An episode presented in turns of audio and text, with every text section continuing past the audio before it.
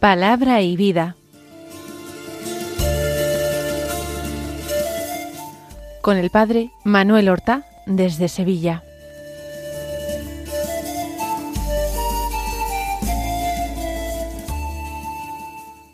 En el nombre del Padre y del Hijo y del Espíritu Santo. Amén. Alabados sean Jesús y María. Muy buenos días, queridos amigos, oyentes de Radio María y seguidores del programa Palabra y Vida. Hoy es el lunes de la cuarta semana de la Pascua. Y este lunes es muy particular porque comenzamos el mes de mayo, este mes profunda e intensamente mariano. Tenemos que disponernos a vivir con intensidad este mes. Tenemos que procurar ofrecerle a María alguna devoción o algún obsequio particular en su honor. Tenemos que buscar esos medios concretos a través de los cuales nuestro amor y nuestra eh, reverencia por ella se pongan de manifiesto. No olvidemos este mes de mayo de honrar a María con el rezo diario del rosario. No olvidemos bellísimas oraciones, como puede ser el acordaos, el bendita sea tu pureza, las letanías lauretanas, otras hermosísimas letanías menos conocidas, las letanías del corazón inmaculado de María. Vamos a pedirle a ella que en este mes nos haga progresar en el conocimiento de su corazón. Vamos a buscar ocasión propicia para consagrarnos a su inmaculado corazón. Y hoy, el 1 de mayo, eh, se celebra una memoria de San José, de San José obrero, como patrono de los trabajadores. Se pueden hacer lecturas propias de esta memoria, pero al ser una memoria voluntaria, no obligatoria, considero que es preferible continuar el ritmo de la lectura continuada del Evangelio.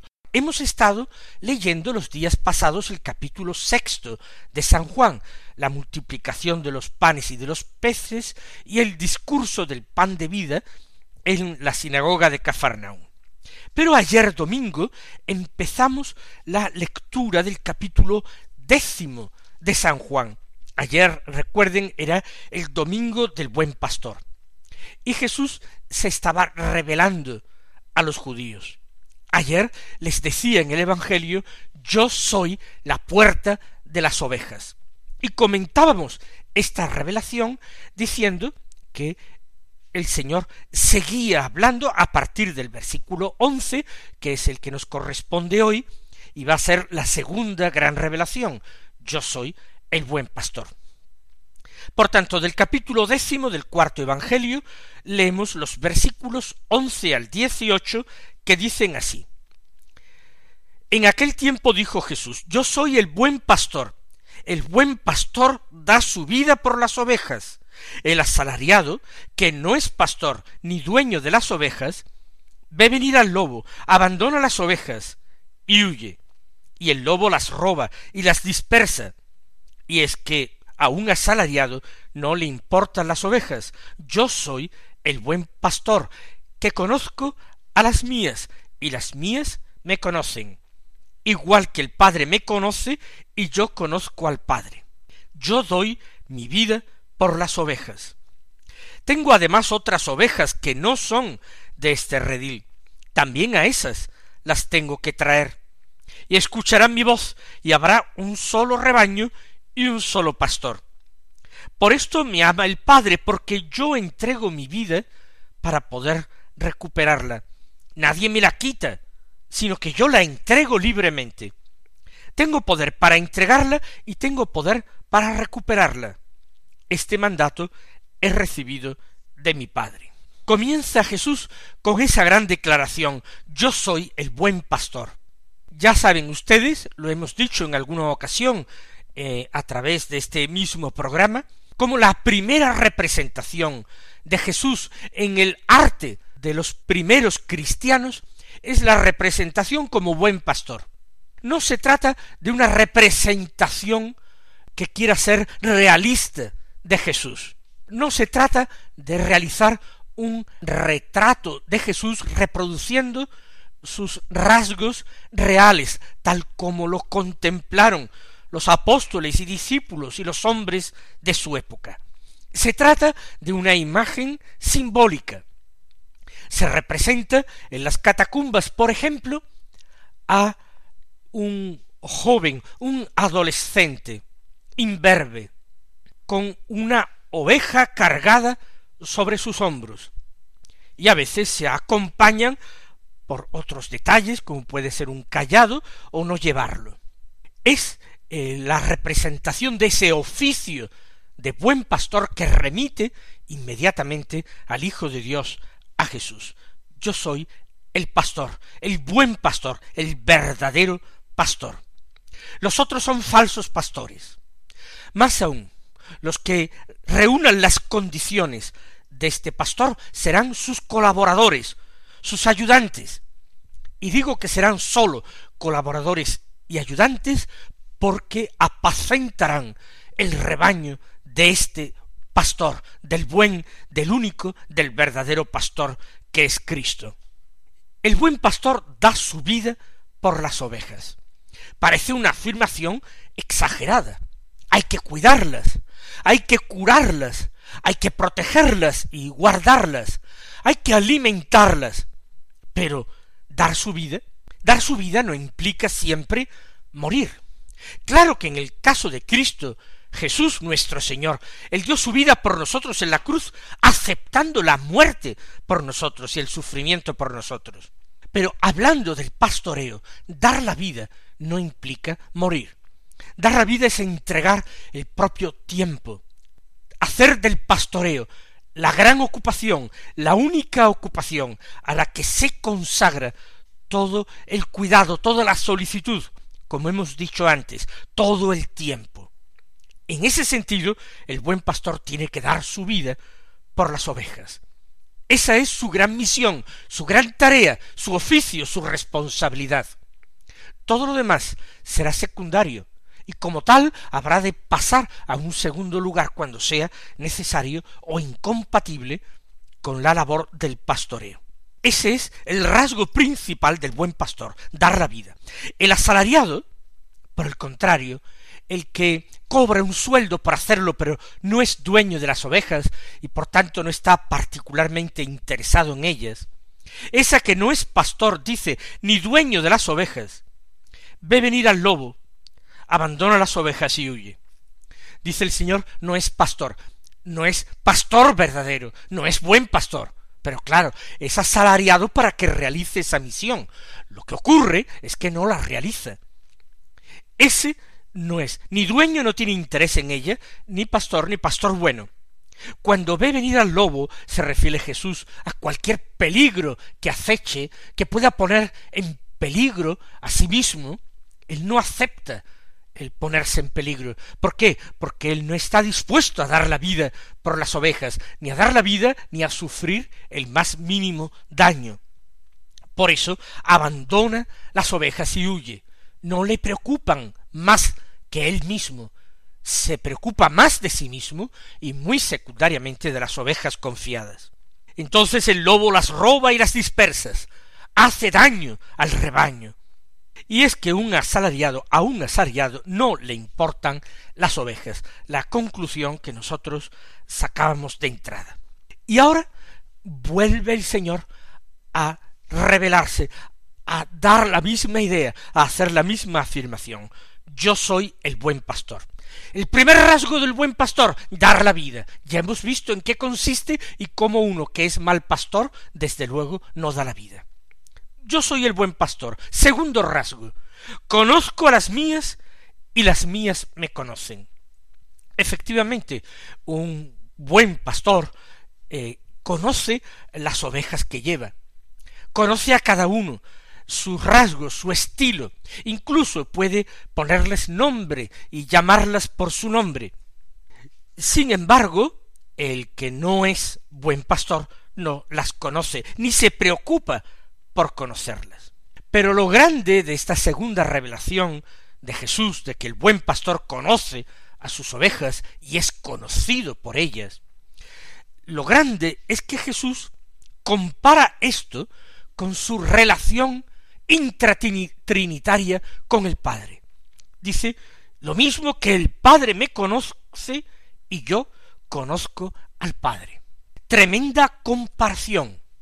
Jesús conoce al Padre y por eso lo ama, porque el conocimiento no es algo distinto del amor. Incluso en las cosas humanas solamente se conoce bien lo que se ama y sólo se ama realmente lo que se conoce. El Padre y el Hijo se aman mutuamente, es decir, se conocen el uno al otro. Y la relación de este buen pastor que es Jesús con sus ovejas es semejante a la relación que él tiene con el Padre. Es un misterio admirable y es un misterio insondable. ¿Cómo es posible que el Señor compare el amor que tiene a nosotros y el conocimiento que tiene de nosotros con el amor y el conocimiento que Él tiene del Padre? Eso sí, Él conoce y ama al Padre y el Padre lo ama y lo conoce a Él. Por tanto, las ovejas, y podemos decir las verdaderas ovejas, ya que estamos hablando del verdadero y buen pastor, pues las verdaderas y buenas ovejas de ese rebaño de Cristo lo conocen a Él y lo aman, como el Padre conoce y ama a Jesús. Añade el Señor, yo doy mi vida por las ovejas. O sea que dar la vida en definitiva no resultaba algo tan distinto de conocerlas, conocer, amar, dar la vida. Son tres cosas que destacan al buen pastor sobre los que no lo son. Y ahora el Señor descubre otra realidad. Tengo además otras ovejas que no son de este redil. Tengo además, es decir, esas ovejas son suyas, porque el Padre se las ha dado pero no están en su redil, todavía no puede disponer de ellas, no puede conducirlas, ellas quizás no lo conocen y no conocen el sonido de su voz. No son de este redil. Ayer decíamos que a veces en los apriscos, en los rediles con una puerta, se reunían varios rebaños. Era custodiada la puerta por un guardián y los distintos pastores podían ir pasando por allí, entrando en el aprisco y sacando a sus ovejas sacándolas para llevarlas a apacentar. Bien, hay otras ovejas, hay otros rebaños. Y dice Jesús, tengo, por tanto son suyas. Y también a esas las tengo que traer, aunque no sean de este redil, no formen parte de momento de este mismo rebaño también a esas las tengo que traer y escucharán mi voz y habrá un solo rebaño y un solo pastor. Ese es el deseo del corazón de Cristo, la unión de su rebaño, que haya un solo rebaño, conducido, dirigido por un solo pastor, que les da su vida, que es Cristo. Este es el deseo de Cristo, este deseo de unidad intenso, y es su misión, a esas también las tengo que traer, y escucharán mi voz. Esto es lo importante, que esas ovejas que no lo saben y que no lo conocen a Él, escuchen su voz y queden atraídas, seducidas por su voz, y reconociendo esa voz admirable que las llama, empiecen a seguir a este buen y único pastor. Por esto, sigue diciendo el Evangelio, me ama el Padre, porque yo entrego mi vida para poder recuperarla. Por eso me ama el Padre. ¿A qué se está refiriendo Jesús?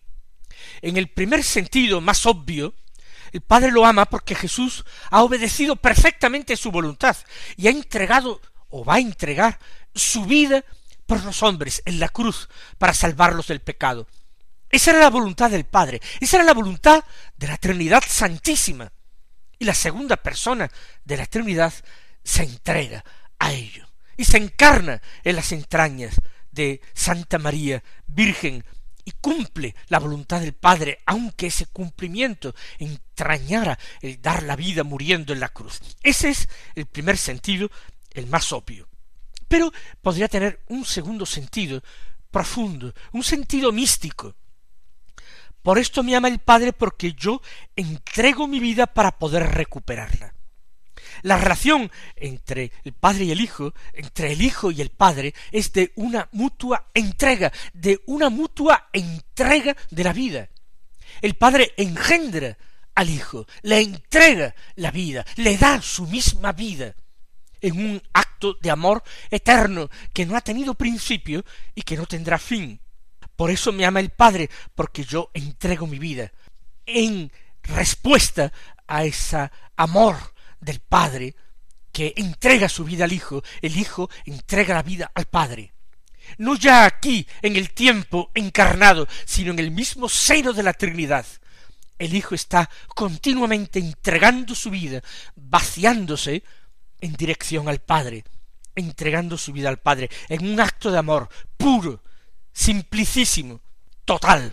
Por eso lo ama el Padre, porque yo entrego mi vida, pero para poder recuperarla, quien entrega la vida no la pierde, sino que recibe también la vida a cambio. Nadie me la quita. No está obligado en este sentido, no está forzado, no es un robo que se le hace del que es víctima. Nadie me quite la vida, sino que yo la entrego libremente. Como el sacerdote nos recuerda en la celebración de la misa, cuando iba a ser entregado a su pasión voluntariamente aceptada. Tomó pan, etc. Por tanto, nadie me quita la vida, nadie, sino que yo la entrego libremente en un acto, en un gesto de amor generoso. Tengo poder para entregarla, tengo poder para recuperarla, porque es el Hijo de Dios, porque todo lo recibe del Padre, porque el Padre ha puesto todo en sus manos, y todo significa todo. Por eso puedo entregar la vida y puedo recuperar la vida. Este mandato he recibido de mi Padre. Esta es la voluntad del Padre, que continuamente esté dándose, se dé a las ovejas, se le dé a él mismo, al Padre en el seno de la Trinidad, y se dé a aquellos que el Padre le ha dado.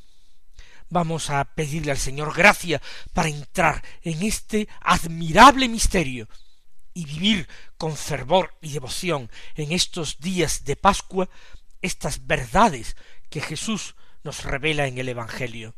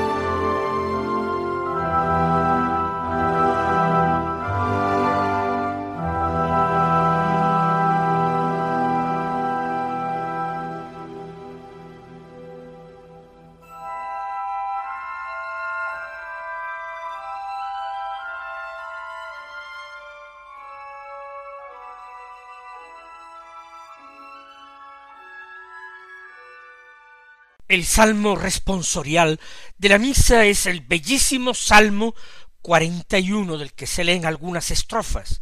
Se nos invita a responder a cada estrofa cantando el aleluya, o si no, aclamando este versículo, mi alma tiene sed de ti, Dios vivo.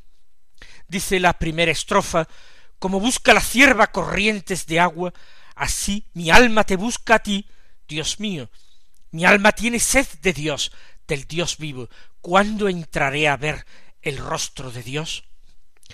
Así tenemos que ser nosotros, así tenemos que vivir nosotros, ansiando el rostro de Dios, ansiando la revelación de ese rostro, buscando a Dios con verdadera sed, con hambre y con sed.